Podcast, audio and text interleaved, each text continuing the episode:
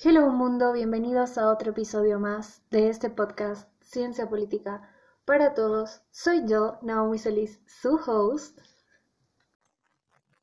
Ahora tenemos otro invitado en el cual yo les spoileé su invitación en otro episodio. Él es abogado, asesor jurídico y otro líder de Fuerza Revolucionaria. Bienvenido Mauricio Tabuada a Ciencia Política para Todos. Muchas gracias, Naomi, por el espacio, por la entrevista que nos estás pudiendo brindar a, lo que es eh, Fuerza Revolucionaria. Agradecida contigo, con tu programa y bueno, pues acá estoy para responder las preguntas que tú las plantees. Muchas gracias. ¿Por qué no nos empiezas a, contar sobre, sobre ti, cómo, cómo, empiezas, cómo entras a Fuerza Revolucionaria? Eh, bueno, a ver, si empezamos a tocar un poquito de la historia, que es a veces un poco volver a revolver el pasado, ¿no? Eh, yo vengo de una familia movimentista del MNR. Mi abuelo ha sido diputado, senador del Movimiento Nacionalista Revolucionario en varias gestiones de Víctor Paz Estensoro. Es así que la herencia política llega a mi madre. Mi madre empieza a hacer, eh, Clara Ortega, que ella empieza a hacer eh, actividad política dentro del movimiento nacionalista revolucionario. Llegó a ser la tercera subjefa a nivel nacional en el año 2008-2009, si no me equivoco. Eh, y bueno, pues el movimentismo nacional, el nacionalismo revolucionario llegó a mí por una herencia, si bien se podría decir que no debería ser aplicada así, pero llegó a mí por una herencia política, ¿no?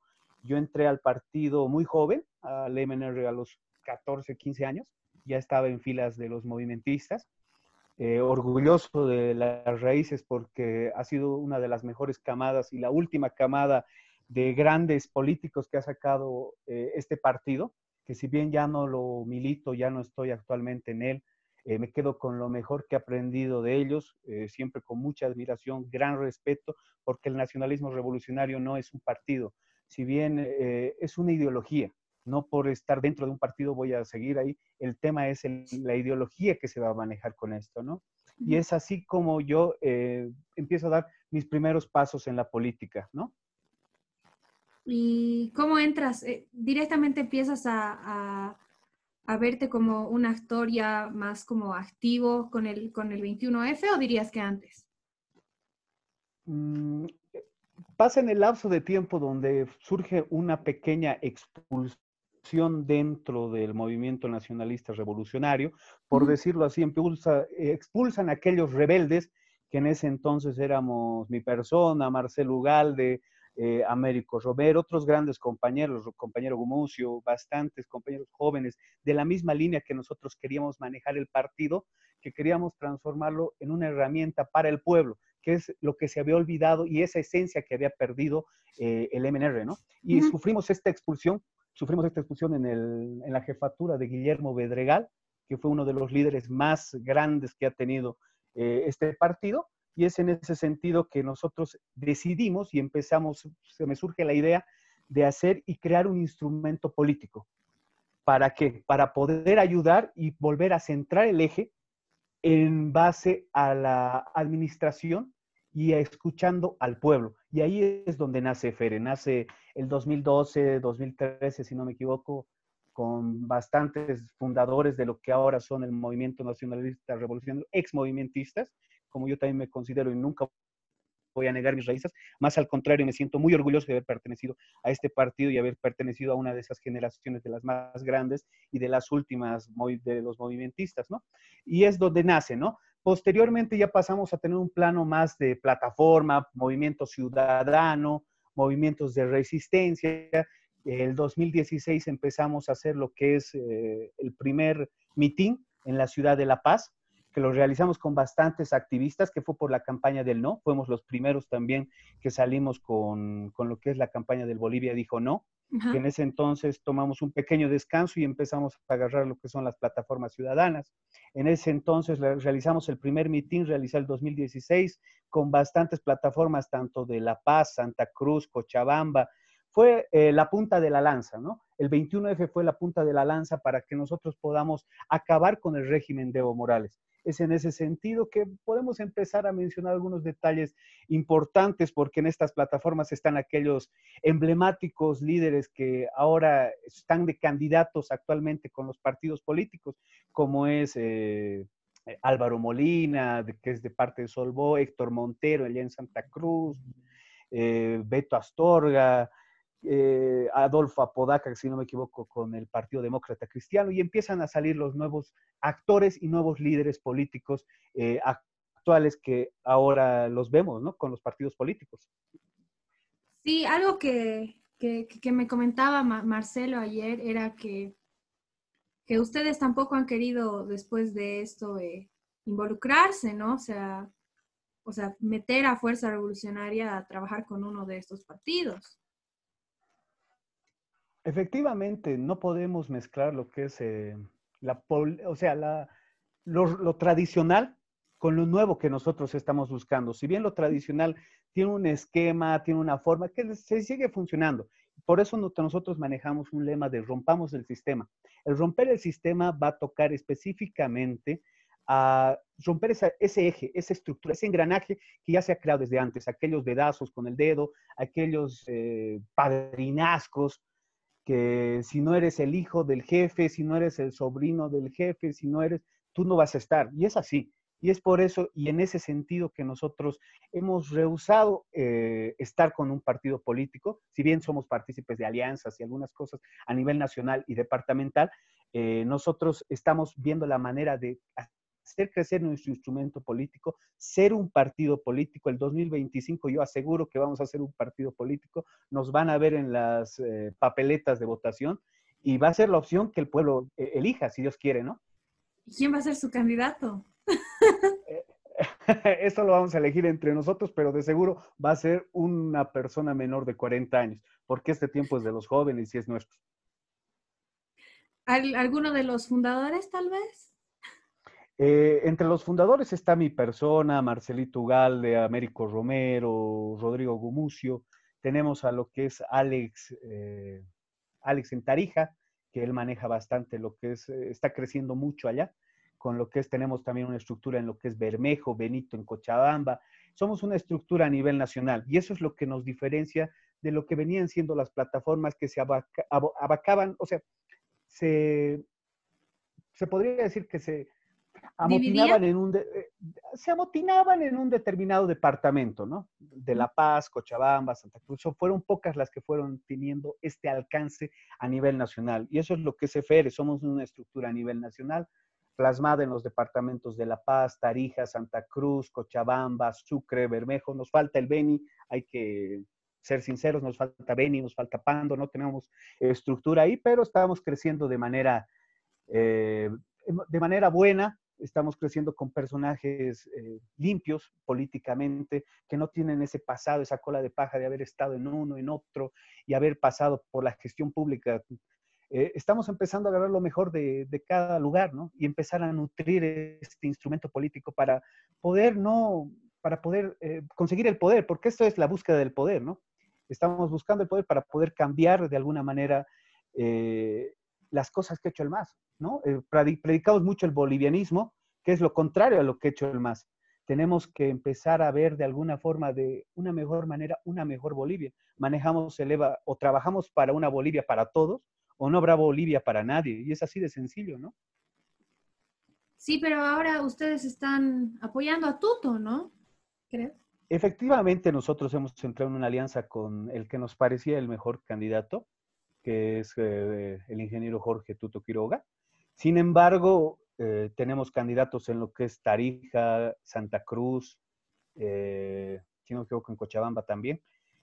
sin embargo, mi persona no es candidata, nunca he buscado un cargo, una posición, más, más al contrario, lo que nosotros buscamos es contribuir en esta y ser en la siguiente elección un partido político, ¿no? Sin embargo, podemos también mencionar que en el trayecto de esto hemos visto otra vez cómo se empieza a manejar de mala forma, de manera tradicional los partidos políticos y lamentablemente muchas estructuras van cayendo en esto, ¿no? Pero estamos para romper el sistema, ese es nuestro lema y vamos a seguir trabajando constantemente en lo que es EFERE para la ayuda de lo que es eh, para la construcción de una Bolivia mejor. Estamos con propuestas claras como que lo que es, teníamos un pequeño problema con lo que es la pena de muerte en, para violadores y raptores que hacen trata y tráfico de niños, que esta propuesta llegó al legislativo, nos la rebotaron por un tema de, de que no seguíamos la línea de gobierno del movimiento al socialismo, pero eh, que tuvo bastante aceptación. Comentarte que nosotros teníamos por lo menos, qué sé yo, eh, más de dos millones de votos dentro de Facebook, si ahorita los reviso dentro de mi perfil, eh, más de dos millones de votos que estaban a favor de la pena de muerte contra aquellas personas que violan, secuestran y hacen la trata y tráfico de personas. Y teníamos el 90% y aquí solamente un 10% se oponía a esta medida, ¿no? Son las cosas importantes que nosotros hemos visto y convenientes mencionarlas y meterlas en algunos planes de gobierno, ¿no? como el que nosotros igual vamos trabajando con lo que es el COVID-19, que nos venimos, hemos venido trabajando constantemente con lo que es un equipo de trabajo para un plan de emergencia de corto, mediano y largo plazo, porque hay que verlo desde un panorama ya claro y político, ¿no? La economía, la salud, qué estamos haciendo, en qué podemos ayudar. O sea, hay que ver bastante, hay mucho por hacer. Y estamos intentando trabajar en todo eso, ¿no? Siempre, por lo menos, nos reunimos cada, ahora que estamos con, con esto de la pandemia, nos vemos un día sí y un día no por videollamada, dos horas, y seguimos trabajando, ¿no? Claro, que es, lo ideal, ¿no? Y también yo creo que debe ser un medio que ustedes usan mucho ya que tienen gente en todo el país. Efectivamente, nosotros estamos posicionados en todo el país y es lo que estamos usando, nos está sirviendo bastante el Zoom. Eh, la cuarentena también, porque nos está sirviendo para extrañarnos bastante, para extrañar esos momentos de abrazos, de risas, carcajadas que nos damos de persona a persona. Hay que rescatar siempre lo bueno, ¿no? La cuarentena nos está sirviendo para, extrañarnos, para darnos llamadas, para, para abrazar a las personas que tenemos, para empezar a tomar más en cuenta aquellos familiares que hemos dejado a veces olvidados por el tema político. Yo te comento que tengo una niña pequeña de un año y siete meses Ay, qué lindo. Por el tema político, sí, es una hermosura, se llama Martina. Te comento que, gracias, por el tema político no podía mucho verla. Trabajo de lunes a viernes eh, lejos de mi casa, ¿no? Por lo menos a una hora y media, salgo seis y media, solamente la veía para dormir y esto se complica un poco más con la actividad política. A mí que, o sea que la pandemia me ha caído como anillo el dedo para estar con mi hija, ¿no? Para estar el 100% del tiempo dedicado a ella, eh, tenerla en mis brazos es lo mejor que me ha podido pasar. Y es eso, hay que rescatar, obviamente, el COVID es un virus que es de lo peor, ¿no? Pero hay que rescatar siempre lo mejor, ¿no? Y lo mejor para mí es estar con ella. Sí, la, la verdad que hay que sacarle el, jugo a esto, porque, por ejemplo, yo quería empezar este programa el año pasado, a inicios del año pasado. Y ahora que estaba entramos a la pandemia, en cuarentena, y digo, si no lo hago ahora, que estoy en mi casa todo el día, o sea, no estaba tan comprometida con mi idea tampoco. Exacto, nos ha servido bastante, ¿no? Por lo menos para tener claro algo, o algunas ideas, ¿no? Yo rescato eso, ¿no? También para, para valorar a, a, nuestros amigos, incluso porque yo creo que cuando pase tampoco vamos a poder estarnos abrazando o, o compartiendo con mm. muchas personas, ¿no? Entonces, valorar también cuando podemos estar con más personas. Claro, valorar más que todo a las personas que más cerca tenemos, nuestros círculos de amistad, trabajo, familia, que es lo más importante, es el pilar fundamental de nuestra sociedad, ¿no? Sí, y, y coméntame, Mauri, este, ¿cómo, cómo, yo no sé cómo plantearte esta pregunta, pero yo he visto que también tenían otras iniciativas antes de la última elección, estaban también con, con publicidad ustedes, ¿no? de otras propuestas que tenían, de proyectos de ley, o me equivoco? Claro, teníamos algunos proyectos que, bastantes, ¿no? Que los hemos ido trabajando. Lastimosamente ha sido el panorama que se nos ha pintado en contra con lo que es eh, el antiguo partido que estaba manejando las riendas de este país, ¿no? Que automáticamente veían quién mandaba la carta y recibíamos el dedazo, ¿no? No, no me entra, me lo sacan, me lo mueven, me lo eliminan y se acabó. Eh, entre esas grandes cosas que ha pasado, yo he sufrido la persecución política de parte del anterior gobierno. Eh, he sido amedrentado bastantes veces por el activismo político que yo tomaba. Contanos un poquito sobre eso, porque es una realidad que también eh, yo espero que las personas que empiecen a involucrarse ahora con este cambio, ahora que hemos logrado sacar a este monstruo y tenemos que mantenerlo lejos, y, y no solamente mantenerlo lejos, ¿no? Sino que vuelva y que nos rinda cuentas de la basura que nos ha hecho. Y que, que, ha habido mucha persecución política también para activistas, para gente que pensaba diferente, para proyectos que no tenían nada que ver con temas políticos también. Efectivamente, ¿no? Eh, bueno, comentarte así como, como si fuera ayer, lo recuerdo bien. Eh, después de lo que empezamos a iniciar esta campaña del Bolivia dijo, ¿no? Eh, con mucho orgullo lo digo que yo he sido parte del 21F y siempre lo voy a decir, y ha sido el 21F la punta de lanza para derrocar la dictadura de Evo Morales. Eh, esta, la persecución política empezó desde el año 2018, donde empecé a hacer el activismo de mayor, de frente, ¿no? Sin ocultarme detrás de plataformas ni nada, lo, empecé a hacer de frente, ¿no? Eh, con nombre y apellido. llegaban mensajes, tengo los mensajes todavía guardados en mi, en mi Facebook, ¿no? De que deje de hablar del gobierno, que si no le iba a pasar esto. Y había también algunas ya muy serias, ¿no? Donde tocaban el nombre de mi, de mi esposa, de, mi, de mis hijos, de mi, de mi hija más que todo, ¿no? Y ha sido complicado, ¿no? Ha sido complicado porque sabían dónde trabajabas, sabías dónde vivías, sabían lo que estaba pasando. Pero tú por el valor no podías, yo no le dije nada a mi esposa, no dije nada a nadie, porque sabía que podía cundir ese miedo, que podía pasar ese minuto, ¿no?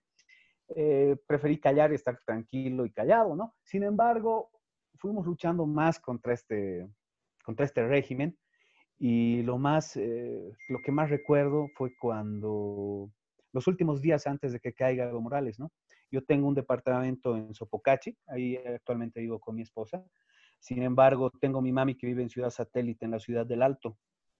Y mi mami me llama y me dice que querían quemar la casa la gente que estaba a favor del gobierno.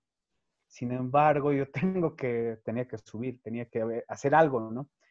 Eh, subo, empezamos a, de alguna forma, ayudar a los efectivos policiales en lo que es el Regimiento 3 de Ciudad Satélite, construyendo barricadas eh, en cada esquina, no dejamos ingresar a la gente. No voy a decir que todos los vecinos se han ayudado, pero sí una bastante cantidad, por lo menos podría decir el 80% que nos apoyaban en la causa, que apoyaban a los efectivos policiales. Eh, ha sido algo de otro mundo. Lo que he vivido esos días nunca lo voy a olvidar, ¿no? Vivíamos con piedras, palos, en la casa, armados, ah, no armados con armas, ¿no? Efectivos con palos, eh, no, sabíamos qué hacer, ¿no? No podíamos dormir, dormíamos en barricadas construidas dentro de esto porque querían entrarse a quemar el regimiento y después quemar eh, a lo que ellos llamaron, ya no los 21, llamaron a los pititas. Y esta gente se ocupaba de hacer correr el, terror en base a mensajes, a mensajes que me llegaban de números externos diciendo, conozco tu casa, estamos viendo, estamos haciendo esto, estamos haciendo el otro. O sea, ya era totalmente terrible, ¿no? Eh, bueno, pues no era lo que yo veía cuando estaba en Cotacota con los amigos de la resistencia, lo que hemos hecho en las calles del Prado. En el Alto es otra realidad, es muy diferente lo que la, realidad que ha tenido la expulsión y la, salida de Evo Morales eh, del Palacio. Recuerdo bien que estaba, estábamos festejando, eh, justo en Ciudad Satélite me encontraba, y a los 15, 20 minutos, media hora suenan petardos que estaban empezando a dinamitar las antenas. Grupos vandálicos del MAS, que eran como a seis cuadras de donde yo estaba. La gente empieza a correr el caos por todo lado, atentado a los pumacataris, atentados, están entrando, están quemando el, regimiento de la 16 de julio, están quemando el de la ceja, y empieza a hacer esa guerra terrorista, ¿no? Porque eso es lo que es Evo Morales, el terrorismo expresado. Eh, yo recuerdo Pablo Escobar, este ha copiado lo mismo con sus atentados terroristas. Faltaba te aseguro, que explote un avión. Faltaba que explote un avión y ya estaba. Y te aseguro que dentro de 15 años, que hace, un, hace unos días atrás acabo de ver la serie de Pablo Escobar, en, dentro de unos pocos años vamos a ver que Evo Morales ha sido el narcotraficante y el terrorista más grande de la historia de Bolivia, de la de Bolivia y decir, del mundo. De puro Evo. lo aseguraría que sí. Y ha sido así como nosotros hemos podido de alguna forma ir sobreviviendo a ese, a ese contraataque que ha dado el MAS, ¿no? Terrorífico y de terror que nos ha plantado en, nuestro, a, cada uno como persona.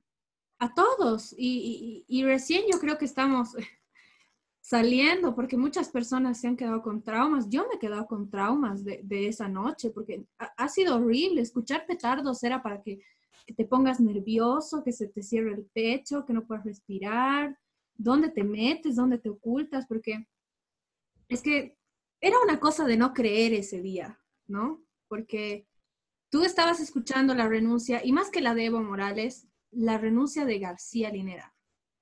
Porque él mientras estaba renunciando, estaba con un discurso de odio. estaba incitando a que la gente haga eso. Era como que ya estaba planeado que iba a pasar eso, porque me parece imposible que con un discurso la gente salga a hacer tanta barbaridad y tenga tantos recursos para hacer tanto daño, porque han salido de todas partes. Todo el mundo, yo me acuerdo aquí en, yo vivo por Los Pinos, me acuerdo toda la gente estaba en San Miguel, como cuando un país gana un mundial de fútbol. Todos estaban, no importaba quién era el de tu lado, lo abrazabas, pasaba la gente en sus autos, los niños no entendían nada, pero estaban felices igual. Y, y, yo me acuerdo, eh, igual, ¿no? A medida de, conversar un poco, eh, yo estaba, era cumpleaños de, del papá del chico con el que yo salía, y, y, nos fuimos a tomar un traguito para festejar igual, o sea, su cumpleaños, renuncia, todo. Y cuando salimos, la calle estaba vacía. Y se puso a llover aquí abajo en la zona sur, fue horrible.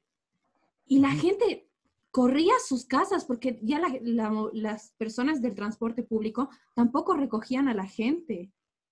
Entonces tampoco podríamos decir que los transportistas todos también estaban en eso porque también estaban así como, no, no, no, bájense, no, no me importa, no les voy a cobrar, yo tengo que ir a recoger a mi esposa, a mis hijos, o sea, no, no sé qué está pasando y, y, jamás me imaginé tener que vivir, porque bueno, obviamente en, los días de, la, de, de las pititas, eh, sí, ha, habido gente que, que, han tirado gases y todo, pero eso era diferente. Era completamente diferente. a que te vengan a, tirar dinamitas a tu casa y, que veas que están incendiando. Yo me acuerdo, se escuchaba como cuando estás en el fútbol, los gritos de la gente, a lo lejos, así, horrible. Eh, y, ver que estaban quemando farmacias aquí arriba, yo, yo vivo frente, frente a, un supermercado y, los vecinos salieron a defender el supermercado, sus casas. Y lo peor es que el, el más con este terrorismo, me gustó mucho el, ejemplo que diste de, de, Pablo Escobar, porque Pablo cuando ya empezó a hacer sus atentados terroristas, ya no le importó la gente que lo apoyaba. Exacto. Y lo mismo pasó cuando Evo Morales desató el terror esa noche, porque varias personas que viven por donde yo vivo son masistas y estaban saliendo a defender su casa, porque su, su, su gran salvador, que, que, un poco más y es el nuevo Jesucristo para algunas personas, mm. eh, les ha mandado gente para que vayan a quemarles sus casas, donde viven sus hijos, donde duermen sus, sus, padres, sus abuelos. No, una cosa de, de, no creer, yo la verdad sigo sin creer y, y, me gustaría, ¿no? Que todas las personas que han sido culpables de esa noche, que, que estén presas. Claro, porque tienen que pagarlo, ¿no? Claro, porque Han cometido delitos. Eh, bueno, te comento, la, la, audiencia ya, ya lo, lo, escuchó, estábamos con, de invitada a, a Nelín Suárez. La gran compañera activista de Santa Cruz. Una capísima. Efectivamente. Y, y, algo que ella dice, y, y, la cito ahora de nuevo, y es, eh, muchas personas dicen, bueno, ya se ha ido, pero no, ya se ha ido, ha robado, sí, pero tiene que volver y tiene que estar preso aquí. Y si no está aquí por derechos humanos y el terrorismo que nos ha hecho, tiene que estar en una cárcel internacional. en un cuadrado de 4x4 donde no pueda ni pararse. Tiene que pagar por todo lo que ha hecho. Tiene que estar parado el resto de su vida y que pague todo lo que ha hecho. Y no solo él, todito. Claro, porque tiene una banda que le sigue de bastantes personas, ¿no? Que son los que determinaban esos momentos. Pucha, No, eh, realmente es lo que tú me dices, ¿no? Lo, que hemos vivido, pocos lo van a entender, ha sido, yo sé, el impacto más fuerte para las ciudades de La Paz, eh, Cochabamba también, donde ha habido bastante problema y confrontación, ¿no? Eh, bueno, pues, a ver, para resumir y poder un poquito ver este, un poquito más tocar lo que ha sido la caída de, del régimen de Morales. Recuerdo que, bueno, pues antes de nuestras marchas pacíficas, nosotros nos hacíamos gasificar, estábamos en las calles, todos los días, no parábamos de estar en las calles. Eh, salíamos, pucha, la, gloriosa 29 de Achumani, he estado en la UMSA, he estado en, donde he podido estar. Donde estaba tenía que hacer bochinche y gritar lo que, lo que yo sentía. Eh, se me estaban violando, vulnerando y violando el voto soberano que habíamos emitido, ¿no? Eh, y era eso, ¿no? Hasta el momento cambia mi perspectiva de vida hasta que me llego a Ciudad Satélite y un policía me pide el celular y me dice, joven, ¿me puede ayudar? Por favor, présteme su celular. Y yo, bueno, tome una llamada. ¿Y a quién va a llamar? Le dije, ¿no? Y me dice, a mi esposa. ¿Por qué? bueno, ¿por qué? O sea, entre, no, no sería llamar refuerzos, o sea, en ideas, en otro mundo yo estaba pensando más en que lleguen los refuerzos y demás. Y me dice, no, me voy a despedir de ella. No. Porque aquí posiblemente de aquí no salgamos vivos, ¿no? Y, no sé si hay un video ahí que está un policía encapuchado. Estábamos ahí, ¿no? Y empieza a llamar y se despide, ¿no? Te quiero mucho, que cuida a los hijos, que por favor. Y es donde el mundo cambia. O sea, hay que hacer algo y es ahora. O nos unimos todos y aguantamos esta, esta contraembestida que nos está dando este, con sus grupos terroristas, porque sin duda alguno no es el pueblo, es, solamente son grupos pequeños de, de, terror que estaba causando Evo Morales, o, va a pasar algo más grave, ¿no? Y es en ese sentido donde se arma la, la gente, ¿no? Recuerdo también lo que es Adep Coca, cuando se estaban ingresando, ya estaban ingresando a Adep Coca por aquellas represalias que había tomado el régimen de Morales. Eh, fuimos a ayudar, tuvimos que correr hasta la, si no me equivoco, camino a, lo que son los yungas, corriendo con la gente que estaba lanzando dinamitas que eran pagados por el gobierno del movimiento al socialismo, ¿no? Que nos lanzaban las dinamitas sin eh, considerar que nuestra vida estaba en juego, ¿no? El detalle para ellos era, el objetivo era quemar eh, a Coca por esa sección desmarcada que había habido en ese entonces de lo que era ese sector cocalero. Tuvimos que ir a ayudar ahí y tenemos algunos videos bastante interesantes que los tengo publicados seguramente en, mis, eh, en mi perfil, ¿no?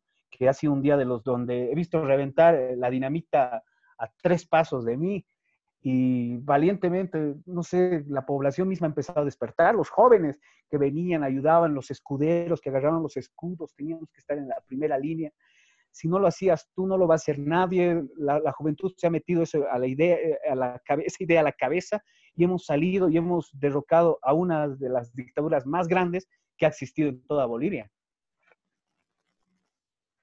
Sí, qué increíble. Acabamos de dar una clase de historia y a mí me dolió mucho porque yo tengo otro programa de podcast igual que, que no tiene nada que ver de política ni nada y, yo subí esa noche, me acuerdo, bueno, al día siguiente, una, un, un, un episodio llorando, sin editar, sin nada, porque me indignaba que gente que me seguía de otros países no crea lo que estaba pasando aquí, el terror que estábamos viviendo.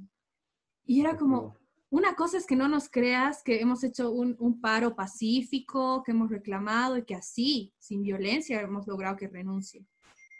Pero otra cosa es que no me creas que te van a reventar los vidrios de tu casa.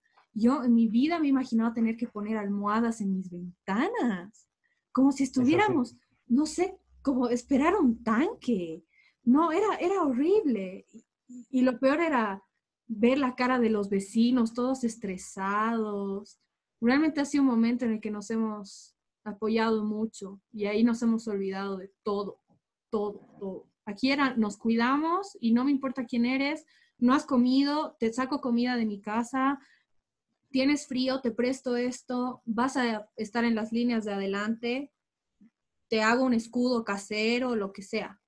Entonces, yo creo que también eh, los bolivianos tenemos que mantener ese sentimiento, ¿no? Que hemos dicho, nos tenemos que mantener así unidos, pero ahora que ha empezado la pandemia es, yo creo, una segunda, pero no ha empezado recién, hace tiempo. es la, la segunda demostración que tiene que tener el boliviano de que si queremos nos podemos unir y salir adelante. Es así, ¿no? Yo, yo también concuerdo bastante con lo que, con lo que me dices. Eh, como se dice, nos han puesto, o sea, estamos con la amenaza de extinción de la humanidad. Tal vez, tal vez este virus, quién sabe, si Dios no quiera, obviamente, ¿no? Que, este virus vaya mutando y vaya eh, eliminando los anticuerpos, ¿no? Y puede ser la extinción humana y nadie se está dando cuenta y nos lo estamos tomando a la, muy un poco a la ligera, ¿no? Yo creo que las medidas eh, que el gobierno ha sacado de la cuarentena, más que haber sido una buena o mala medida, eh, que me parece lo racional que tenía que existir la cuarentena, eh, yo creo que más va por lo que la persona misma crea. Tú tienes que proteger a los tuyos, o sea, la única forma de proteger a los tuyos es quedarte en tu casa. Ahora, lastimosamente veo y algunos compañeros que tenemos del sector de los chabotas, porque también en FR tenemos una sección de que aporta bastantes ideas, que son gente de, escasos recursos, que son los chabotas, que son unos dirigentes grandes que tenemos, que a futuro ya seguramente van a salir con, sin el pasamontañas. Eh, ellos nos dicen, no tenemos que comer, ¿cómo puedo? Prefiero morir por el virus que morir de hambre. ¿Sabes lo que me cuesta a mí dar de comer a mi hijo, a mi mujer y a mi hermano pequeño? y hay que entrar a una realidad. Yo puedo estar tranquilo, eh, la empresa me paga, tengo un salario asalariado, estoy tranquilo, obviamente no estamos de lo mejor, pero estamos tranquilos en casa. Pero hay gente que la está viviendo de diferente manera. No tiene un pan que meterse a la boca. Y es por eso que arriesgan hasta su propia vida para salir a vender esos 20, 30 pesos que van a ser para la compra de un atún, una sardina, arroz y fideo. Y es lamentable, ¿no? Porque esa es nuestra realidad. No podemos decir, pucha, ya quédense en su casa, sí, entiendan. Primero está la salud, pero ¿qué hacemos si mi hijo, si mi hijo se está muriendo de hambre? ¿Tú no harías lo mismo? Y entramos a esa lógica, ¿no? Yo, si no tuviera, ¿qué haría? Igual, arriesgaría mi vida, obviamente, con las condiciones de seguridad, pero iría a trabajar. ¿Para qué? Para dar de comer a los míos. Y hay que a veces un poquito tocar, y esto va más con la empatía que hay que sentir, ¿no? Hay que ponerse en el lugar del otro. Y cada vez que dices, quédate en casa, pero sí, entiendo también lo que está pasando. Y por eso eh, nosotros hemos sacado una pequeña campaña que ha dado resultado en, la zona, en, las, en las zonas en que estamos, que era el de sacar un pañuelito blanco, algo que diga que necesitas algún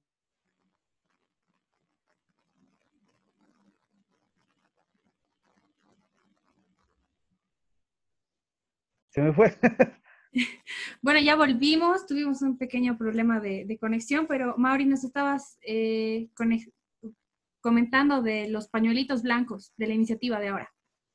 Ah, la iniciativa que nace, la hacemos nacer eh, entre activistas de, de, FR y nos ha dado resultado por lo menos en nuestras zonas, en nuestras cuadras, en nuestro, donde estamos, ¿no? en nuestros domicilios, que nosotros podemos ayudar, por lo menos tengo la conciencia tranquila al decir que he ayudado a dos personas. No es mucho, pero siempre se puede ayudar, ¿no? Eh, estamos intentando ahora recabar algunos alimentos, que también lo hemos hecho con una iniciativa que no nace de FERE, más al contrario nace de algunos vecinos que tenemos por ahí, eh, que están recaudando víveres para llevarlos a los, eh, donde están los ancianitos, donde tenemos a esos ancianos que muchos ya los han olvidado, ¿no? Eh, tenemos lo que es el San Ramón aquí en Achumani y otras zonas también, ¿no? Eh, están, han tomado esa iniciativa y estamos aportando, estamos generando, la policía boliviana nos está ayudando bastante, hay que reconocerlo, ellos nos dan las movilidades para trasladar estos, estos alimentos, estos pañales que ellos usan, eh, barbijos, guantes desechables, porque ellos se cambian cada rato y son a las personas que más tenemos que cuidar, tanto a los niños como a nuestros adultos mayores, ¿no? Y es una iniciativa que nace y, y hasta ahorita va teniendo buen resultado y buena aceptación por la sociedad. Qué bueno, y hay que seguir impulsando este tipo de, de iniciativas también, ¿no? Aunque sean súper chiquitas, pero igual ayudan. Todo sirve, ¿no?